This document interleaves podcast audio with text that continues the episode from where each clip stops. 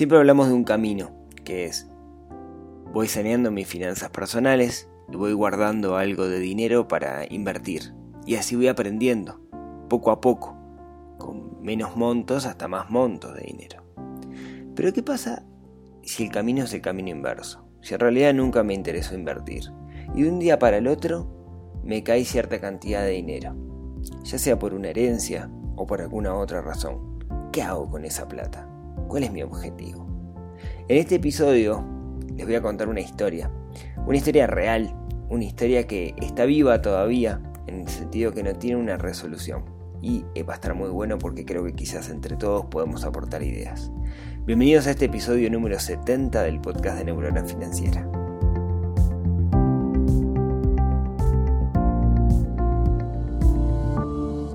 Muy buenos días, tardes, noches para todos. Bienvenidos a esto que se llama neurona financiera, que justamente lo que busca es desarrollar esa neurona financiera que tenemos un poquito dormida. Y hoy en particular los voy a hacer trabajar, porque hoy les voy a contar una historia, y como les decía, una historia que aún no cerró. Creo que en las historias, en los casos reales, es cuando podemos aprender mucho. Y esto es una historia que, que pasó hace poco. ¿sí? Déjenme contarles. Es un socio del Club del Inversor, esta persona, pero digamos, empecemos un poquito antes. Llamémoslo Juan.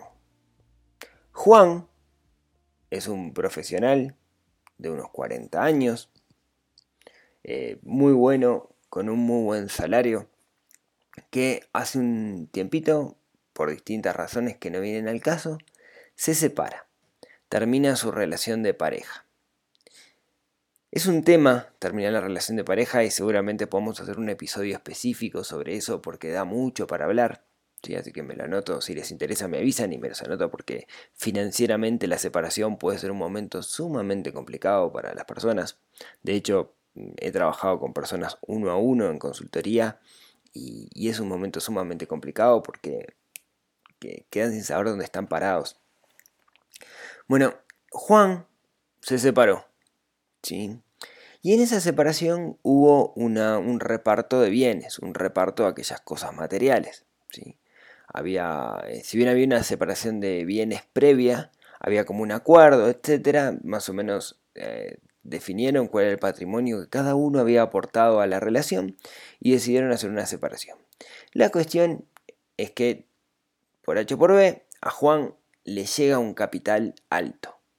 En dólares, y es relevante que esté en dólares, de aproximadamente 200 mil dólares. Juan, que vivía en su casa, con su esposa, etc., de un día para el otro, ya no tiene su casa y tiene 200 mil dólares en el bolsillo. ¿Qué hace Juan? Un día me llama Juan y me dice, ¿sabes qué? Leí un libro que se llama Padre Rico, Padre Pobre. Y me dio vuelta la cabeza. Y, siempre lo comentamos, ¿no? Padre Rico, Padre Pobre de Robert Kiyosaki es un libro que usualmente lo que te genera esa, esa necesidad de, invertir, ¿no? De hacer que el dinero trabaje para vos, etc. Claro, la mayoría que leemos el libro hacemos el clic, pero lo que falta después es el siguiente paso. ¿En qué lo aplico acá a Uruguay? Porque las técnicas de Kiyosaki no son muy aplicables a nuestra realidad, a la realidad uruguaya. Entonces me llama, me dice, ¿puedo tener un café? Bueno, dale nos juntamos y le cuento lo que estamos haciendo con el Club del Inversor, que es una comunidad donde de alguna manera discutimos oportunidades de inversión, entre todos charlamos, etc. Se hace socio del Club del Inversor, ¿sí? Y el Club del Inversor tiene, eh, digamos, varios medios de comunicación. Hicimos una encuesta en algún momento, eh, mandamos mail, tenemos un grupo de Facebook privado, tenemos una lista de difusión de WhatsApp. Y un día, un día Em, Juan recibe una notificación al grupo de WhatsApp, a, ese no, grupo no, digamos, a la lista de difusión, justamente no, es un grupo para que no sea un, ida y vuelta por ahí, porque puede llegar a ser complicado, no queremos abrumar, tampoco es que estemos mandando mensajes todo el tiempo, con una oportunidad de inversión. Juan no tenía un objetivo claro de su inversión. Siempre decimos, lo primero que tenemos que tener claro a la hora de invertir es saber para qué queremos invertir. Juan no lo tenía claro. Lo que sabía que quería invertir, que no tenía de esa plata parada, y un poco a partir de la lectura de Kiyosaki se llevó la idea de que quizás pueda hacer que este dinero trabaje para mí y en algún momento no necesitar trabajar para, para, vivir, ¿no? que es un poco esa idea de libertad financiera. ¿Qué ventaja tenía Juan? Que tenía 200 lucas ahí en el bolsillo, tenía 200 mil dólares que eventualmente podía empezar a usar, que es algo que la mayoría de nosotros no tenemos.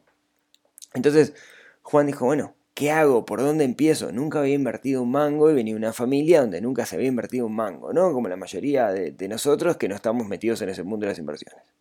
Entonces, le llega esta notificación al grupo. ¿Qué es una notificación? Bueno, nosotros eh, somos muy amigos de la gente de Mi Cheque. ¿sí? Mi Cheque es, para los que no lo sepan, es una empresa que se dedica a... Eh, es un pool de cheques, básicamente una pyme recibe un cheque diferido, ese cheque diferido em, se va a cobrar dentro de 30, 60 días, pero la pyme necesita el dinero. Entonces mi cheque recibe el cheque, le hace un análisis crediticio para ver qué tan buena es la posibilidad de pago y después lo pone en una subasta y nosotros podemos ofertar a partir de ciertas condiciones. Resumen, yo compro un cheque de 10 que le voy a poder cobrar en 90 días, pero lo, cobro lo compro en 7 entonces voy a tener una rentabilidad, que usualmente se mide en un factor que se llama la TIR, la tasa interna de retorno. ¿no? Eso, digamos, es un mecanismo de inversión que está bien interesante. Hay un montón de cheques disponibles, usualmente viene aumentando la demanda de cheques, lo que es muy bueno. Una empresa que viene creciendo mucho. Ya he hablado bastante de mi cheque, no, no quiero entrar en ese detalle, pero valía la pena por si alguien no lo había escuchado. La cuestión es que una, una pyme recibe un cheque de 1.531.533 pesos uruguayos, cerca de 40.000 dólares. Un disparate de cheque. Y necesita descontarlo. Usualmente cuando son cheques grandes no hay mucha oferta. ¿Quién tiene un millón y medio de pesos hoy guardados en el bolsillo como para hacer eso? Cuando la gente oferta un cheque en mi cheque, ¿no? O sea, de alguna manera la pyme cuando pone el cheque y lo quiere descontar, el descontante, dice, bueno, yo quiero recibir, en este caso por este cheque de 1.531, perdón, 1.531.533 pesos, quería recibir 1.467.000 pesos. Más o menos el cheque, no, el cheque vencía a 90 días, estamos hablando de que esto pasó en octubre, y una cosa que permite mi cheque es ofertar. Entonces, dijo, acá hay una oportunidad y ofertó. ¿Cuánto ofertó? Ofertó 1.450.000 pesos. Si todo esto salía bien, la ganancia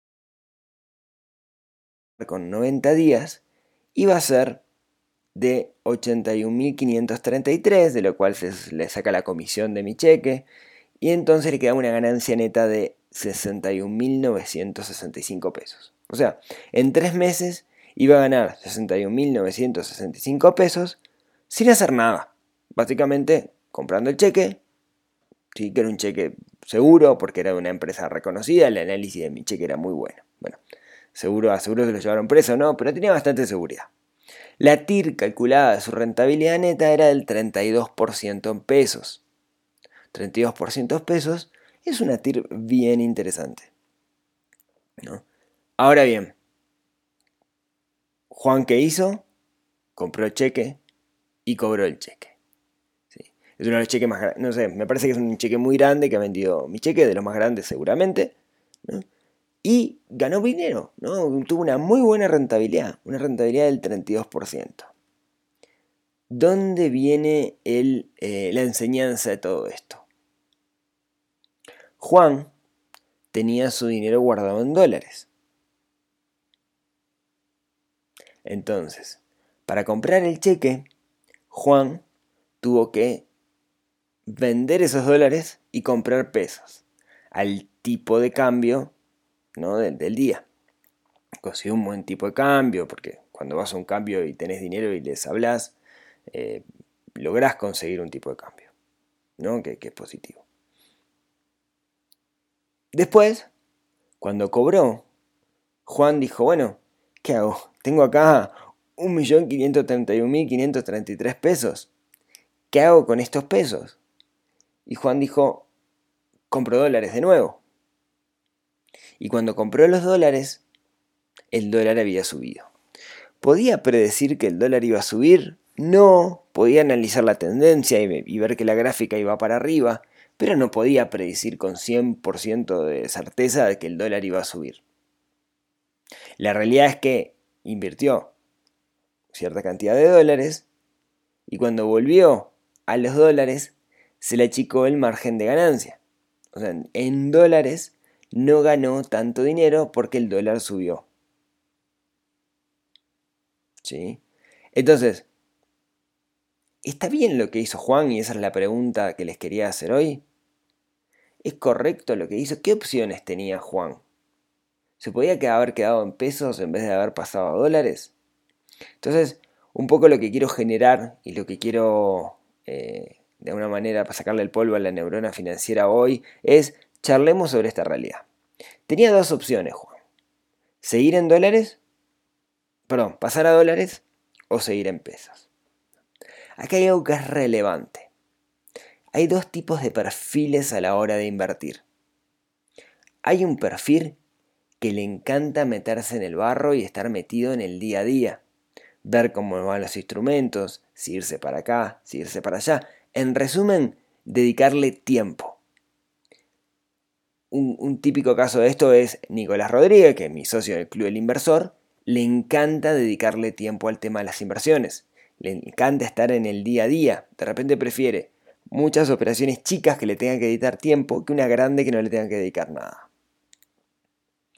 Juan descubrió que dedicarle tiempo no era para él le aburría, le paspaba, no, no, no era, no, no le gusta estar dedicando tiempo, estar mirando, estar viendo qué hay, etcétera, etcétera.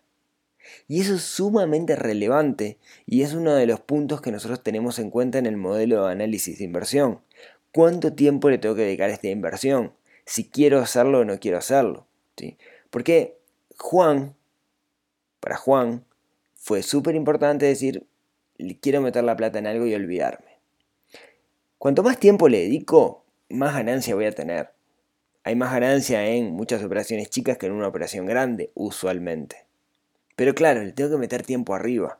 Y Juan no le gustaba meter tiempo, que ir al banco, que ir a buscar el cheque, etcétera, etcétera, entonces prefiere seguridad. Juan ahora se pasó a dólares. Y la pregunta que está haciendo es, ¿qué puedo hacer con estos dólares?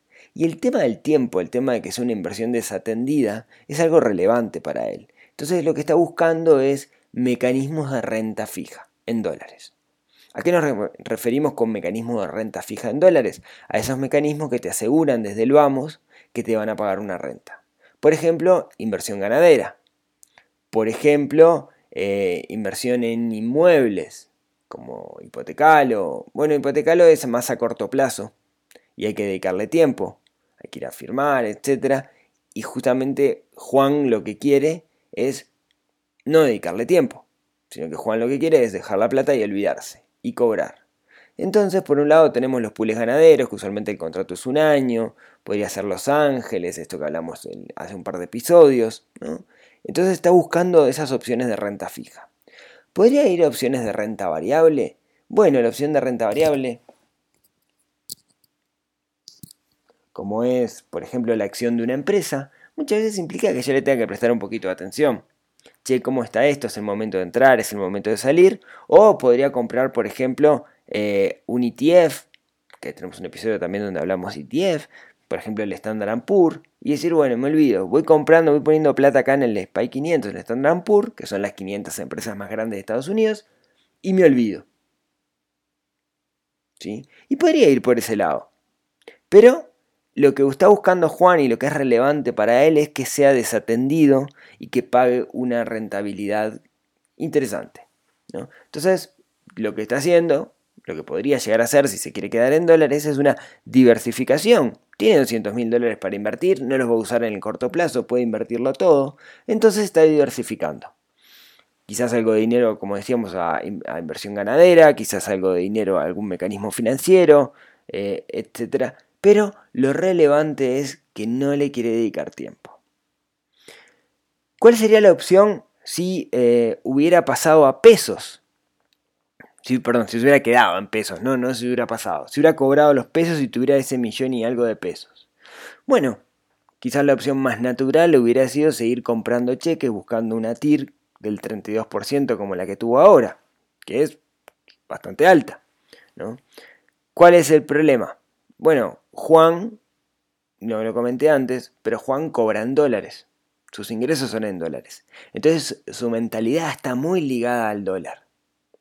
Entonces ve en este momento de que el dólar está teniendo es una recuperación, de que, de que está creciendo, piensa que el dólar va a seguir subiendo. Entonces que por más que consiga una muy buena tasa en pesos, al final del día, como el dólar va a seguir subiendo, que no lo sabemos, pero es lo que Juan piensa, mm, eso va a licuar bastante más mi rentabilidad. Por eso es más conveniente ir hacia el lado del dólar. En realidad no lo sabemos. Podría ser que el dólar siga subiendo, podría ser que no. En su momento bajó. Em, eh, podríamos hacer predicciones al respecto, pero serían predicciones justamente. Entonces podría seguir con los pesos y dedicarse a comprar cheques, pero para hacer eso debería decir, bueno, ¿cuál es el objetivo de mi inversión? Es retirarme aquí en Uruguay, entonces tiene sentido que mida en unidades indexadas, cuál es la rentabilidad que me está dando esto, no medirla en pesos, sino medirla en unidades indexadas. En ese sentido, podría haber escogido algún otro mecanismo, por ejemplo, letras de regulación monetaria. Podría haber dicho, bueno, voy por letras de regulación monetaria. Las letras de regulación monetaria, como saben, es un mecanismo que, emite el Estado, que es en pesos uruguayos, el cual permite eh, controlar la inflación. De hecho, el corte la semana pasada fue como del 9 con algo por ciento. Claro, estamos hablando 9 con algo por ciento en pesos. Es súper seguro, pero es una rentabilidad que se licúa bastante si pensamos en concepto de inflación.